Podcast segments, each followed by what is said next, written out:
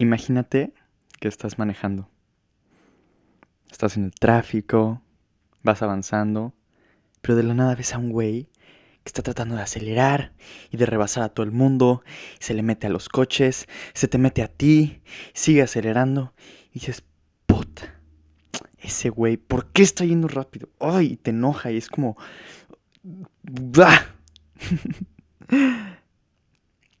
Quieres matarlo, que, que se chingue. Es un pendejo. Ahora, ¿qué pasaría si te dijeran que en realidad está corriendo al hospital porque están haciendo su hijo? Ah, no, pues ahí sí que pase, ¿no? No, pues sí, que le acelere, que pase. Van a ser su hijo. La reacción cambia. A primera instancia, vale madres, ¿no? Y, y yo no lo ayudo. Pero si obtengo más contexto y me doy cuenta que algo le pasó por lo que me siento triste o compasivo, entonces ya tengo empatía para ayudarlo. Es muy chistoso porque este ejemplo del tráfico y de la prisa muestra un punto mayor, que es necesitamos una razón para ser empáticos con la gente. Somos empáticos a discreción. A veces sí, a veces no. A veces sí lo somos y lo somos muy cañón, pero a veces no y, que se chingue el otro. Está chistoso. Esto también lo veo mucho con Instagram y con las fotos, las modelos eh, que tienen sobrepeso y que suben una foto en traje de baño. Es una persona fuera de los estereotipos tradicionales de belleza que está mostrando un aspecto que normalmente se esconde. Y si te metes a los comentarios, ves muchísimo apoyo. Muy bien, eres bellísima, te ves increíble, eso, me encanta que subas tus fotos. Pero luego cuando otras modelos suben sus cuerpos perfectos, es muy chistoso porque te metes a los comentarios y te encuentras con uno que otro comentario de, te ves horrible, elimina la foto, ya mátate. es como, a ver, ¿por qué? La gente está dispuesta a ayudarte a que estés mejor si te ven mal. Pero si te ven bien o mejor que ellos, entonces te tiran y hasta te quieren lastimar porque no te quieren ver mejor que ellos. Alguien que está mejor que tú o que la expectativa promedio no puede tener los mismos problemas que tú. Está chistoso eso. Si tú eres una mujer muy bella, con un cuerpo perfecto, y expresa inseguridad, va a haber gente que te diga, ay, ¿tú de qué te quejas? Tú cállate. Estás perfecta, no te puedes sentir insegura. O sea, ¿cómo? Porque yo tengo un nivel arriba del promedio en cualquier medición que tomes, sea la belleza, sea el dinero, sea X cosa, por estar arriba de lo que se espera o estar mejor que tú en una conversación individual, yo no puedo opinar al respecto de sentirme inseguro o de tener cierto problema con el tema. De hecho, en México, hoy hay una crisis en la que la mayoría de las personas la están pasando mal económicamente. Y si tú, como una persona rica, comparte que también tienes problemas económicos, se le responde con un, ay, tú cállate de que te quejas, eres rico, no puedes opinar.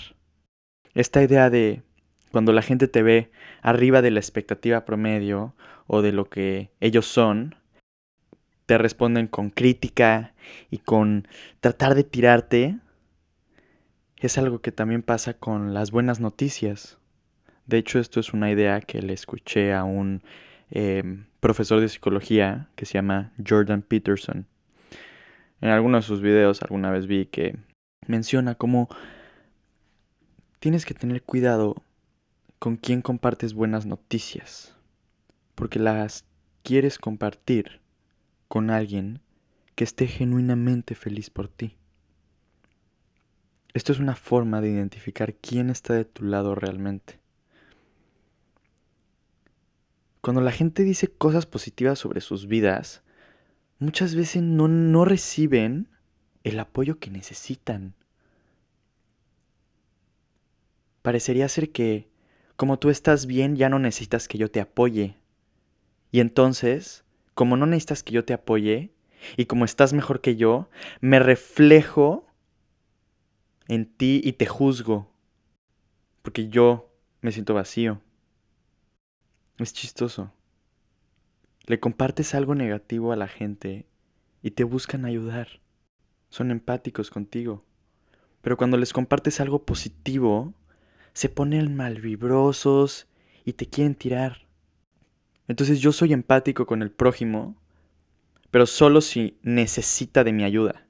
Si veo que no necesita de mi ayuda y que no necesita de mi empatía, entonces no se la doy y al contrario, le puedo hasta dar una mala vibra. Y le puedo tirar mierda. Qué extraño. Hoy en México vivimos una polarización muy fuerte. La sociedad está dividida en dos. O eres fifi o eres chairo, o normal en este caso. Y lo peor es que esto no es un podcast político, pero es un buen paréntesis. La persona que escogemos para que nos represente es la que incita esa polarización. Y su forma de atraer la atención es presionando esa herida que tenemos los mexicanos. Y entonces nos divide. Y en un día normal, cuando todo está bien, cuando nadie necesita ayuda, somos de la chingada uno con el otro. Veo por mí mismo, me valen madres los demás. Si eres fifí, chingas a tu madre. Si eres pobre, no te me acerques. Y ahí estamos, divididos. Pero ¿qué pasa cuando tiembla?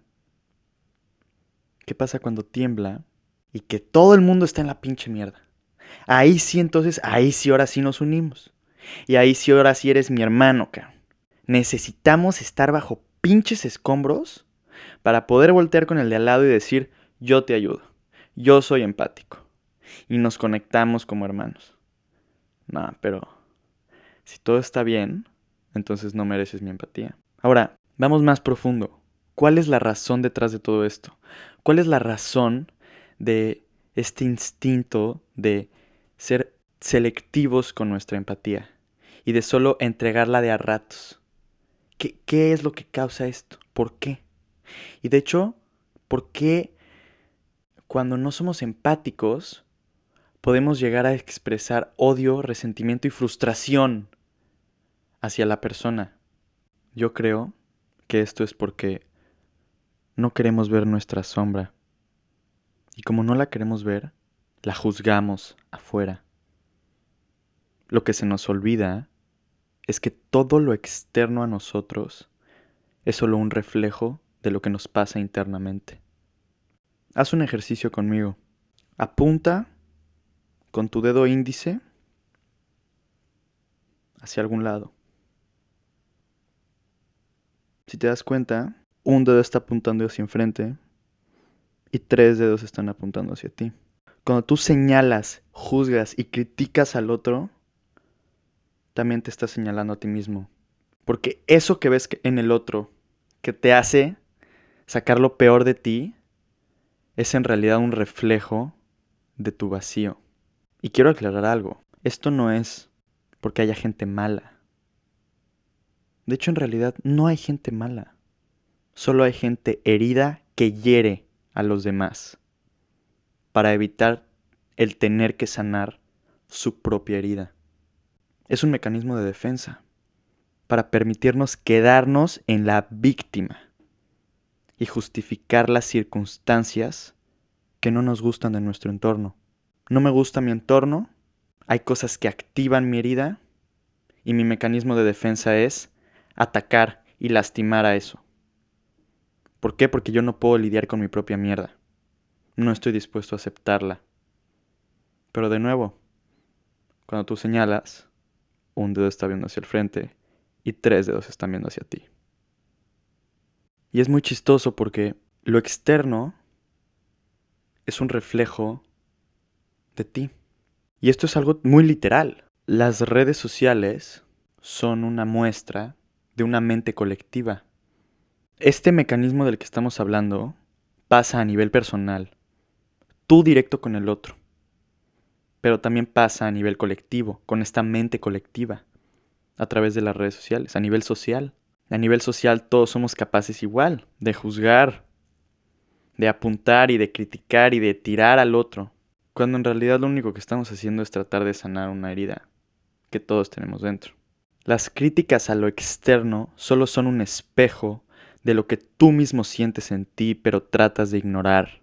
La crítica a lo externo y justificar tu situación a través de tus circunstancias es nada más tu mente y tu ego encontrando excusas para quedarte en la víctima.